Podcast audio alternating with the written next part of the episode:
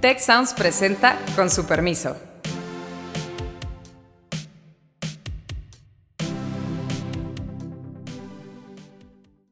Con su permiso, soy Beata Boina y hoy vamos a hablar sobre la política migratoria de los Estados Unidos.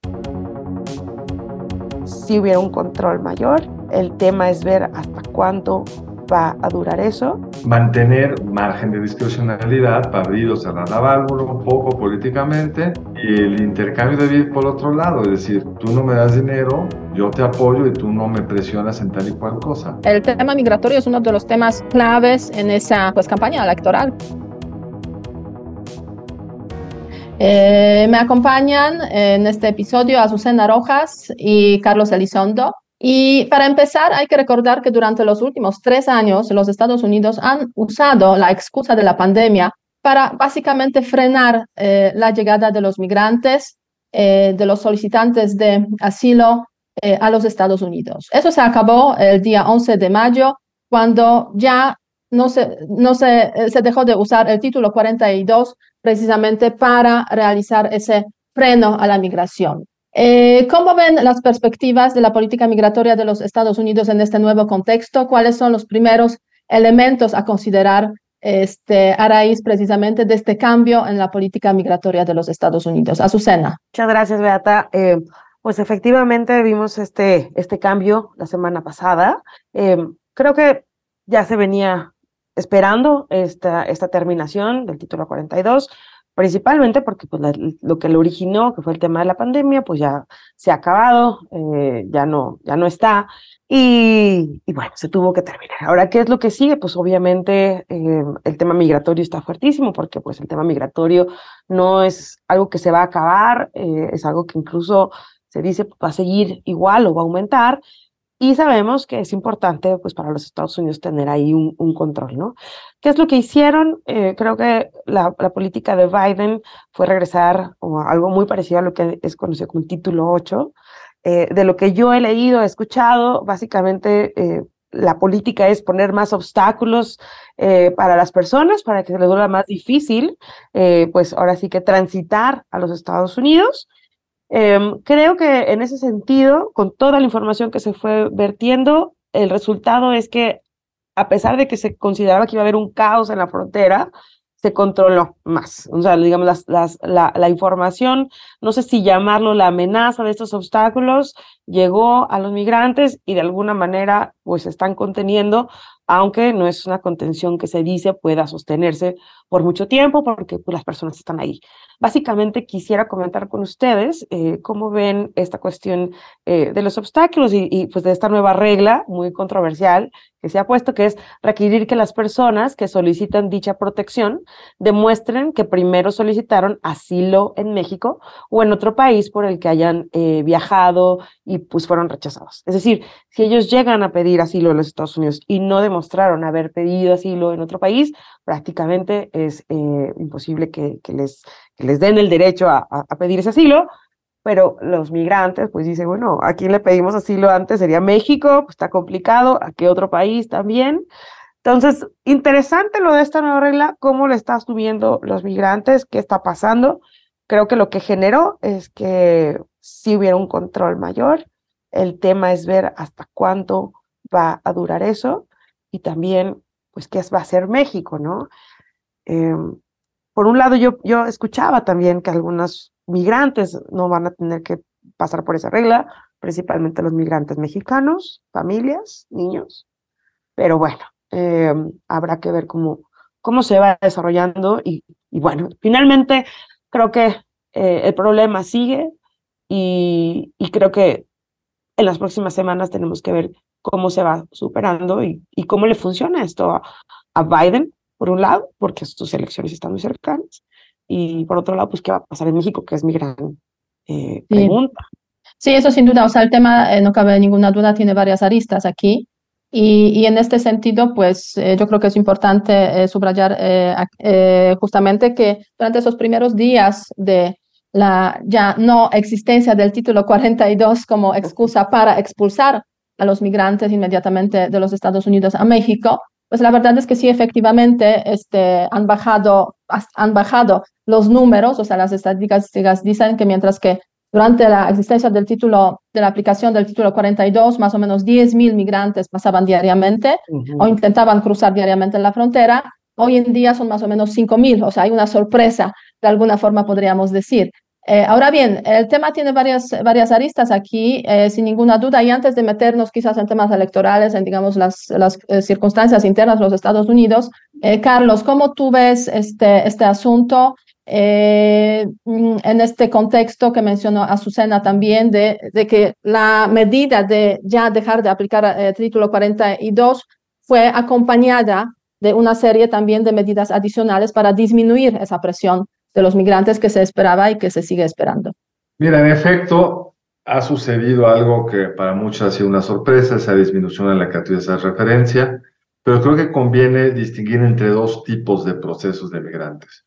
Uno es la búsqueda de asilo, es una tradición de muchos de los países occidentales, de, eh, como parte de una visión de los derechos humanos, donde todos tenemos que apoyar a quienes sufren persecución o razones políticas o de otro orden, países europeos, los países Estados Unidos, Canadá, tienen reglas distintas para quienes acceden a su país por asilo que a quienes simplemente están buscando trabajo. El programa, por supuesto, es complicado porque hay que probar ese supuesto peligro en tu lugar de origen. Y lo que hemos visto en los últimos años, y es algo que no sucedía con tanta frecuencia anteriormente, es que la migración dejó de ser fundamentalmente una cosa de individuos, hombres sobre todo solos, buscando un espacio laboral mejor, y se fue convirtiendo en una, en parte por razones de expulsión, hay zonas con mucha violencia, en parte porque los migrantes fueron aprendiendo que ahí había una oportunidad de ingresar a otros países con familia, con niños, etcétera, y para los países receptores, en este caso Estados Unidos, se volvió una cosa bien complicada desde el punto de vista administrativo y político, porque los republicanos en Estados Unidos están en contra de prácticamente cualquier tipo de migrante ilegal o que sea a través de una búsqueda de asilo, mientras que los demócratas en su campaña electoral, donde gana Biden, tiene una posición mucho más abierta al respecto. en ese juego, el título 42 fue un pretexto perfecto para cambiar las reglas de asilo y que en vez de que esperaran en los Estados Unidos a que les dieran el asilo, que como toma tanto tiempo procesarlo, en alguna medida es ya casi un ingreso eh, ilegal, si, si quieren, o no, o no, o no, no, no legal, pero como abre una oportunidad para permanecer en los Estados Unidos. El cambio fue, ahora te esperas en México, y es un cambio de la política de Estados Unidos y la nuestra, que tradicionalmente el principio de México es si no es mexicano, no tenemos por qué recibirlo en México. Nosotros pues, estamos obligados a recibir a cualquier mexicano, pero las reglas internacionales dictan el de un tercer país tiene que ser regresado a ese tercer país, pero por supuesto eso es mucho más complicado para los Estados Unidos y aceptamos ese papel.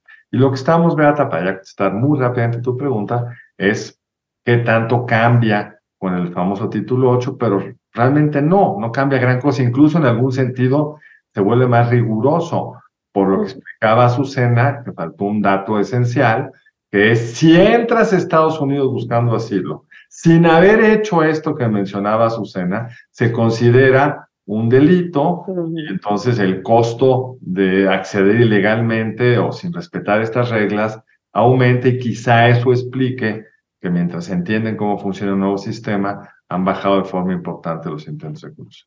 Sí, eso sí, es importante aquí lo que estás comentando, Carlos. O sea, se vuelve más riguroso incluso este, a partir de, de la eliminación del título 42 y, y, el pas, y el regreso al título, al título 8. Algo que habría que añadir estas medidas adicionales que ha decidido implementar la administración de Biden. Por ejemplo, más de mil soldados adicionales en la, en la frontera para controlar la situación. Eh, estos cinco años eh, eh, que, eh, digamos, de prohibición de entrar, de solicitar asilo en caso de, digamos, de realizarlo de forma irregular.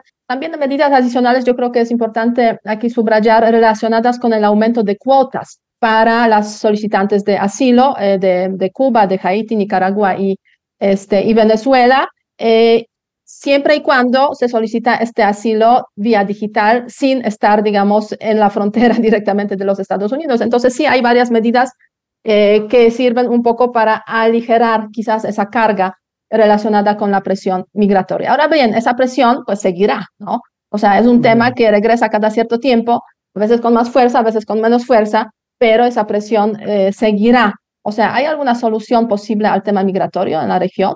Que no es solamente el tema de los Estados Unidos. Mira, o sea, esa pregunta, aquí... Beata, es muy fácil. Esa pregunta es sencillísima. No hay. No. no hay. No hay. Pero ¿qué se puede hacer, digamos, para aligerar, aliviar un poco, Híjole. digamos, esa situación? Porque es súper complicada para todos, ¿no? Sí. Es muy complicada para todos y siempre está el sueño de una solución integral. La solución integral tendría que pasar por reconocer que hay una demanda real de trabajo uh -huh. Estados Unidos, un mercado de trabajo muy apretado y eso es una parte de lo que está trayendo eh, nuevamente a una gran cantidad de mexicanos, pero por las razones políticas que conocemos, eh, la posición republicana, eh, más, más que republicana, es muy fácil jugar con el espíritu xenófobo, lo conocemos bien en Europa, los países que lo han jugado han sido en un sentido político muy exitosos, que no lleguen los extranjeros, pues no se ve una salida adecuada, explicaría una regulación de los mercados de trabajo a nivel mundial, entonces vamos a estar viendo distintos mecanismos de contención, unos cuantos regulados, otros de forma muy autoritaria, con enormes costos para los migrantes que se ahogan en el río o que se ahogan en el mar o que pasan temporadas altas en campamentos infames. Entonces, la verdad es que no, no veo la salida. No hay pues solución. Yo, ¿Tú, Azucena, cómo lo ves? Está muy complicado. Eh, creo que se, sería un buen momento para pensar más desde lo local hacia lo, hacia lo nacional. O sea, creo que aquí un, uno de los problemas que, de lo que lo hace más difícil es la diferencia entre, entre, entre los países, hablando, y hablando desde el origen en el que vienen. Eh, escuchaba un, un, migrante que decía, es que de verdad para mí es, es o morir en mi país de, de origen, Venezuela, o intentar esto, ¿no? O sea, no hay realmente una escapatoria eh, que, que, se me dé. Entonces, es como ya no hay eh, otra cosa más digna que tratar de sobrevivir con esto. Y, y ese es un problema, eh, digamos, en todo el trayecto, en donde no vemos mecanismos de trabajo institucionales en donde los puedas dar cabida a estas personas. Y es tremendo. Entonces, ¿qué es lo que está pasando? Pues que se están concentrando en ciertos lugares, como en México, en donde no está la capacidad trabajada para para tenerlos ahí, para darles algunas actividades temporales. Eh, y en Estados Unidos, pues hay una cerrazón a también buscar institucionalmente darles un trabajo a lo mejor temporal, ordenado, eh, en donde podamos ver que esto nos ayude a toda la región, ¿no? Porque realmente por un lado, yo, yo sí considero que la demanda de trabajo en Estados Unidos podría cubrir ciertas, ciertas plazas. Eh, hay lugares en los que podrían ellos llegar, incluso en el mismo México, ¿no? Podríamos. Pero si no se trabaja y no se ha trabajado, pues ahorita el problema está eh, justamente ahí.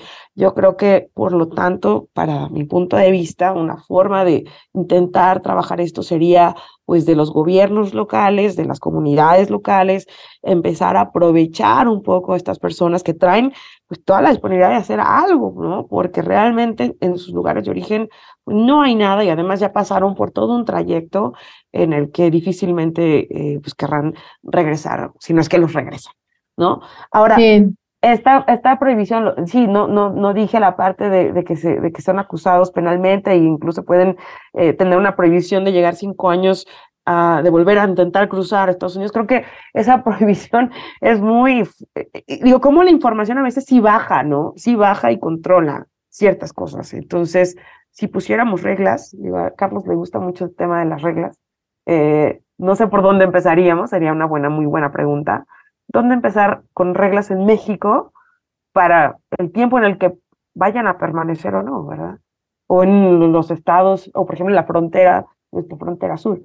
A mí lo que me, me parece que es tremenda el, el, título 8 y todo lo que pasó, pero lo que me pareció sorprendente es como una regla clara puede hacer que la persona se comporte de cierta forma y no se arriesguen tanto. Entonces yo diría, ¿podemos generar otras sí. reglas en México? Sí, el punto importante aquí, México, como país de tránsito, sin ninguna duda, pero también país de destino de la migración desde hace ya algún tiempo. Y, y, en ese contexto, pues una ausencia, bueno, ausencia quizás es una exageración, pero una deficiencia de, este, pues de una política eh, más eh, sensible con el tema migratorio y pues hemos visto la tragedia de los migrantes pues en, en la ciudad eh, Juárez no hace, no hace mucho que se murieron en las instalaciones del Instituto Nacional de Migración. O sea, ¿qué más, digamos, emblemático y, y ejemplificador puede ser que esa, esa tragedia de las deficiencias que existen aquí en cuanto a la política migratoria? El presidente mexicano cuando llegó al poder dijo que hay que erradicar las causas de la, eh, que llevan a la gente, que expulsan a la gente de sus lugares de origen, ¿no? A raíz de eso, pues empezó una política, digamos, una propuesta de atender Centroamérica precisamente para mejorar las, las condiciones.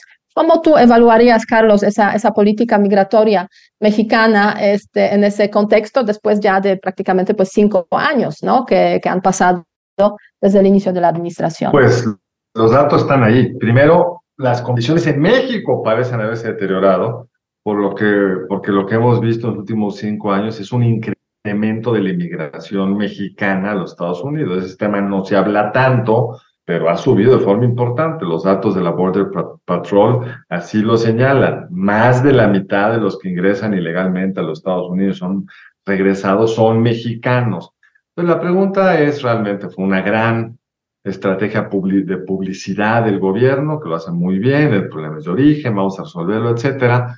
Pero si no hemos podido resolver el propio, es por decirlo menos eh, pretencioso pensar que se va a poder resolver en El Salvador o en Honduras o donde sea. El programa además era muy extraño, por decirlo menos, era exportar este programa de Sembrando Vida, esta idea de que si siembras árboles entonces eso va a retener a la población, que en México no ha funcionado. No sabemos por qué esto sí podría funcionar en Centroamérica y quedó en pura promesa, el gasto fue mínimo y el impacto pues va a haber sido cero. Pero hay otro problema, Beata, yo creo que no es solo ese tema de qué hacemos para tenerlos en su lugar de origen, pues porque la responsabilidad primera que tendríamos sería con que no se fueran los mexicanos por esa necesidad, que sea de paso dicho, Beata, una promesa que el gobierno federal hizo, eh, o el presidente López Obrador hizo como candidato, que los mexicanos ya no se tendrían que ir a vivir fuera porque habría condiciones adecuadas en México, pero eso no se ha cumplido. Pero el segundo tema tiene que ver con la promesa que hizo el, el presidente electo en octubre de que México sería un lugar de puertas abiertas, se les daría visas humanitarias, que podrían trabajar, que se les apoyaría en el tránsito, y el giro de 180 grados que se dio ya más dramáticamente la semana pasada con el cierre de refugios, el cambio expreso de no daremos más visas de tránsito. Pues México lo que está haciendo es endurecer de forma muy dramática su política como parte de una estrategia conjunta, creo yo, con Estados Unidos, de lo que decías tú, Azucena, pues hay que incrementar el costo de migrar para disminuir la demanda del mismo. Es una estrategia muy clásica y mandar la señal de que esos costos ahí están y pretender con esto que se disuada parte del tráfico. Yo creo que pues, lo estamos viendo, parte del tráfico se va a disuadir. Hay redes, aprenden, los costos aumentan, etcétera, pero es una política nada humanitaria. Nada. Sí, está muy alejado de pues, esos principios, digamos, que en los foros internacionales está pregonando México eh, sobre el trato humanitario que debería eh, tener el asunto relacionado con los flujos migratorios. Y es, hay una contradicción pues muy clara en ese sentido de cómo se realiza la política en México y qué es lo que se pide en los foros internacionales para los mexicanos, sobre todo que, que emigran, que obviamente es una comunidad súper, súper grande en los Estados, eh, en los Estados Unidos. A ver, Beata, yo te quería a ti hacer una pregunta, que tú lo debes de conocer mucho mejor ciertamente que yo, y es, ¿Turquía juega un papel similar, nada es igual, pero similar al de México. Está entre el país o la zona rica y una zona de expulsión muy fuerte de migrantes, que es el Medio Oriente, el Asia, etcétera. Y a diferencia de México, negoció con la Unión Europea un paquete que ah, grande, una serie de responsabilidades por parte del gobierno turco y dinero por parte de la Unión Europea para generar una serie de condiciones que contuviera a los migrantes de la mejor forma posible. Ya hay literalmente millones de migrantes, sobre todo sirios, residiendo en Turquía. Es un problema de dimensiones infinitamente mayores a las mexicanas. Tenemos algo, México y Estados Unidos, que aprender de ese acuerdo Turquía-Unión Europea. Bueno, la verdad es un, Sí, algo que sí. querríamos replicar. O sea, yo creo que sí hay mucho que aprender en este sentido. Y no es solamente Unión Europea-Turquía, también Unión Europea-Marruecos. Es otro Ujú. país, digamos, que juega un papel muy, muy similar en este sentido, aunque sí, efectivamente, los, el éxodo de los sirios este, en su momento generó pues el paso de ellos, millones de sirios por Turquía, y, y con el objetivo de llegar a la Unión Europea, y se firma ese acuerdo 2000 2015 entre la Unión Europea y Turquía, este, que tiene como objetivo, pues básicamente la construcción de los eh, campos de refugiados en el territorio de Turquía, en la parte oriental, eh, pues a cambio de miles de millones de euros, básicamente, Digamos que que recibe Turquía. Entonces es ¿Turquía como... sería México? Sería México un poco, sí, Un sería poco. México en ese sentido como país de tránsito Ujú. hacia pues una zona eh, más rica, eh, destino Claro. de los solicitantes de eh, eh, refugio o migrantes en ese contexto de Medio Oriente, pero sobre todo de, de, de Siria, ¿no? Y en caso de México, podríamos decir que México se ha convertido, de hecho, en un país eh, tercero seguro, así lo llamamos formalmente, digamos, en el contexto internacional, en el contexto de, eh, de, eh, de la problemática migratoria y, y de asilo.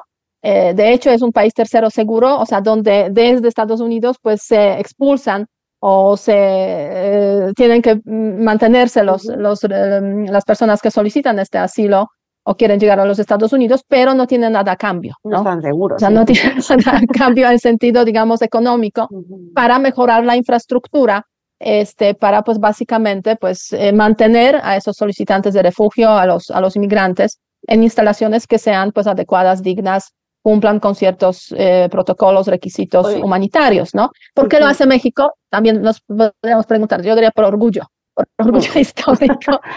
Yo creo que es es muy- ¿A quién le distinto, pediríamos Sí. ayuda? No, no creo que sea orgullo. A ver, Yo creo que es un intercambio estratégico en el sentido de. Mantener margen de discrecionalidad para abrir o cerrar la válvula un poco políticamente y, el intercambio de vida por otro lado, es decir, tú no me das dinero, yo te apoyo y tú no me presionas en tal y cual cosa. Yo Bueno, creo sí, que es una ajá. cosa más de ese tipo, donde los sacrificados son los migrantes, Pues sí. en el sentido de que no hay condiciones para darles un trato digno. Oye, eso sí. La tragedia de Juárez es una cosa horrenda que no hemos tenido ni siquiera una solución respecto No. a quiénes fueron los responsables que sea satisfactoria y lo que la solución o supuesta solución del gobierno ante la incapacidad de estas estaciones es cerrarlas.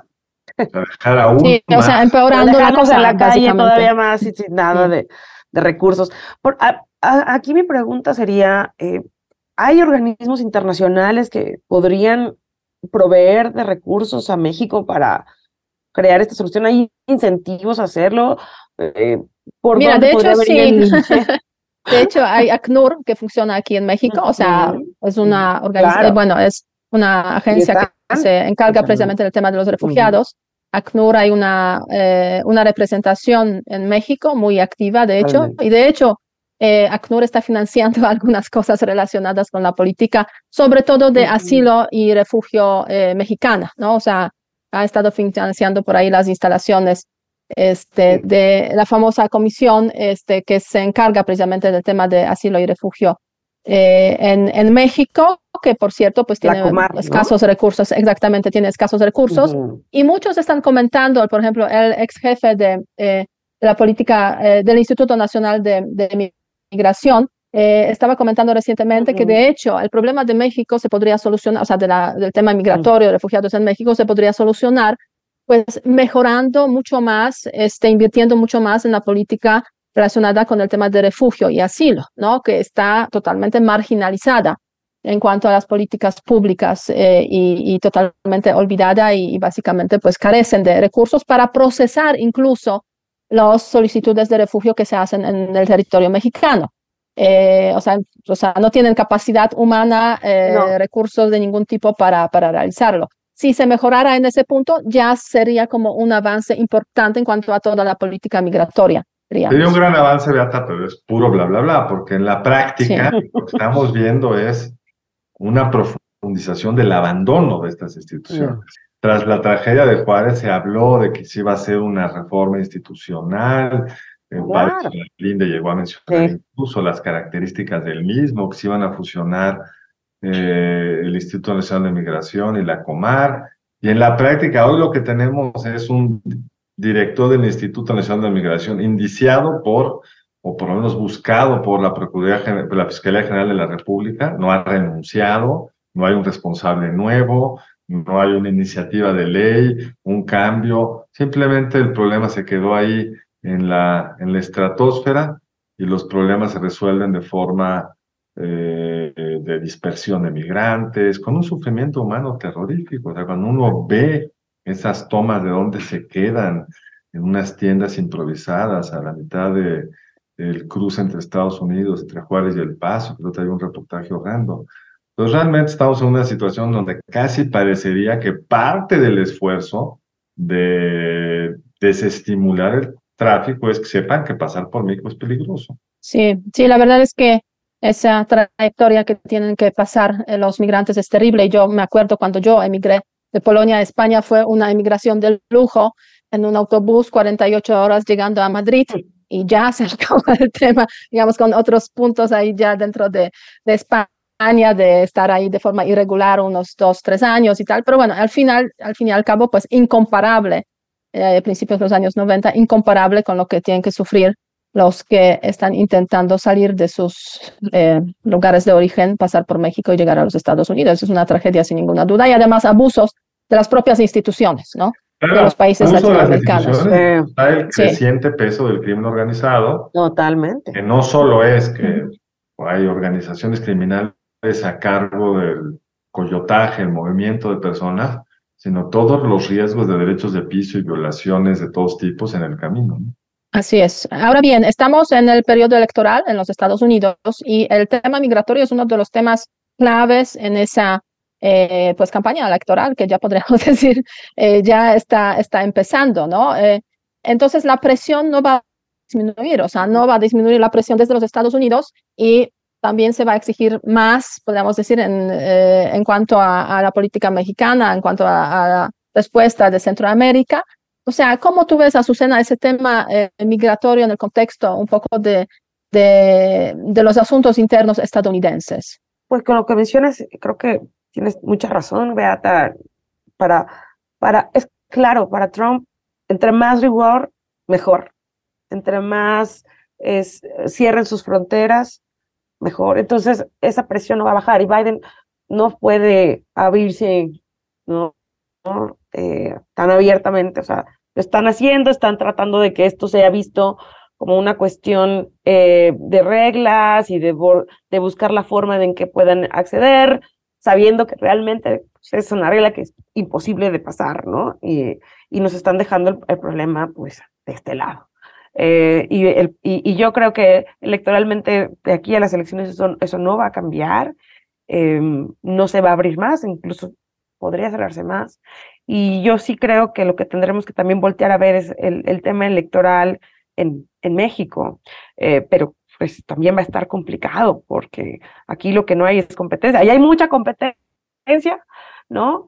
Acá, eh, pues al menos no la hay tanto, tal vez entre los corcholatas, y ahí pues es un tema interesante. Em, yo, yo, yo, yo he pensado, bueno, ¿qué está haciendo nuestro secretario de Relaciones Exteriores? ¿no? O sea, ¿cómo, cómo va a manejar esto? Esto le puede dar eh, oportunidad de crear alguna solución en el corto, mediano plazo, de un trato más digno, de un trabajo coordinado con eh, los gobiernos locales, pero yo creo que, yo sí creo que las preocupaciones de los gobiernos locales es muy grande porque ellos dicen, nosotros no tenemos, o sea, me refiero por ejemplo al estado de Chihuahua, ¿no? Ahí no, no tienen los recursos que tienen a nivel federal, pero tienen a las personas ahí. Y, y, no solamente son afectaciones, o sea, es una afectación que ahorita están los migrantes y que tenemos que buscar la forma de que darle una vida más humanitaria a ellos. Pero después de eso también está la ciudadanía que está en estos lugares y también, por otro lado, pues los que necesitan vender productos en Estados Unidos y que esto vuelve a cerrar las puertas, nos vuelve a poner en temas eh, difíciles entre la opinión de unos y otros. Yo veía las encuestas y, digamos, cuando estaba la era de Trump, la aprobación de, eh, de los mexicanos en Estados Unidos se volteó de manera negativa, ahorita recupera su forma positiva, pero esto también en el largo plazo pues puede volver a cambiar y eso afecta eh, a lo mejor cosas que potencialmente podríamos tener y nos podrían dar un mayor desarrollo, una mayor democracia, una mayor armonía y un trato más digno a estas personas. Eh, en fin, son muchos temas, pero yo sí, electoralmente en Estados Unidos creo que no va, no va a cambiar mucho. Ojalá sea un tema que en México tome vida y ojalá encuentre una solución. Sí, Carlos, en ese contexto, o sea, Biden hizo muchas cosas durante esos últimos tres años, diferentes políticas, diferentes retos, etcétera, pero claramente me da la sensación que fracasó en el tema migratorio, ¿no? Y, eso es el punto que, este, que lo están aprovechando, pues, con mucha fuerza. tema migratorio, y bueno, otro tema es el fentanilo, pero no vamos a entrar en eso. Pero me he evitado, me he evitado hablar. Tiempo, Exacto, he evitado. Nos queda muy poco tiempo, pero Biden fracasó como fracasó Trump y como fracasarán los siguientes. Es decir, como no hay una solución, siempre va a quedar una solución, un acuerdo entre los estados, mecanismos, reglas, formas de canalizar esto de forma óptima, pues vamos a tener este tipo de tragedias más o menos. Trump, una de sus mayores crisis fue cuando decidió separar a los niños de las madres de sus familias, que es una bestialidad y generó tal crisis que hasta Trump se tuvo que echar para atrás. El muro no se construyó y aunque se hubiera construido tampoco hubiera cambiado esta dinámica. Entonces yo creo que lo que hay ahí es un problema estructural que electoralmente es muy complicado de manejar para tanto demócratas como republicanos. Ya los republicanos están por parte forzando su caso, digamos. Algunas de las políticas que gobernadores como el de Florida de Santis están haciendo, cambios en las reglas contra la contratación de migrantes no necesariamente es una responsabilidad estatal, pero están yendo al extremo de interpretación de la misma, o el gobierno tejano bloqueando el paso, etcétera. Está generando un conflicto interno bien interesante, mandando migrantes, migrantes de Florida a Nueva York, donde hay supuestamente una política más de, de manos, de abrazos y no eh, retenes. En fin, va a ser uno de los temas centrales de la elección y por eso López Obrador tiene aquí una cierta capacidad de influir porque si la Guardia Nacional hace mejor su trabajo, el flujo es menor que se abre las puertas. Así es, así es, efectivamente. Así que seguiremos con ese tema migratorio, observando lo que está pasando en los Estados Unidos en este año este, ya casi electoral y que tiene su impacto, su influencia también, obviamente, en México y en toda la región latinoamericana. Y, con su permiso, nos despedimos. Eh, muchas gracias. Hasta el siguiente capítulo y con la solicitud de que comenten y pregunten eh, y nos sigan, obviamente, eh, escuchando nuestro podcast con su permiso y hasta luego. Si quieres conocer más sobre el comercio y los negocios, te invitamos a escuchar Territorio Negocios. La experiencia del cliente o del usuario es cada vez más importante. El podcast en el que hablamos sobre las nuevas tendencias de innovación, emprendimiento, finanzas y liderazgo en México y en el mundo. Escúchalo en Spotify, Apple Podcast y Google Podcast. Muchas gracias al equipo del Tecnológico de Monterrey y de Tech Sounds. Productora ejecutiva, Lisbeth Siller. Productoras de Con su permiso, Stephanie Cisneros y Eva Obano. Diseño, Lisette Rodarte. Analíticos y alianzas, Lilia Martínez. Postproducción, Max Pérez y Marcelo Segura. Les invitamos a escuchar el siguiente episodio de Con su permiso y el resto de programas de Tech Sounds en los canales de su preferencia.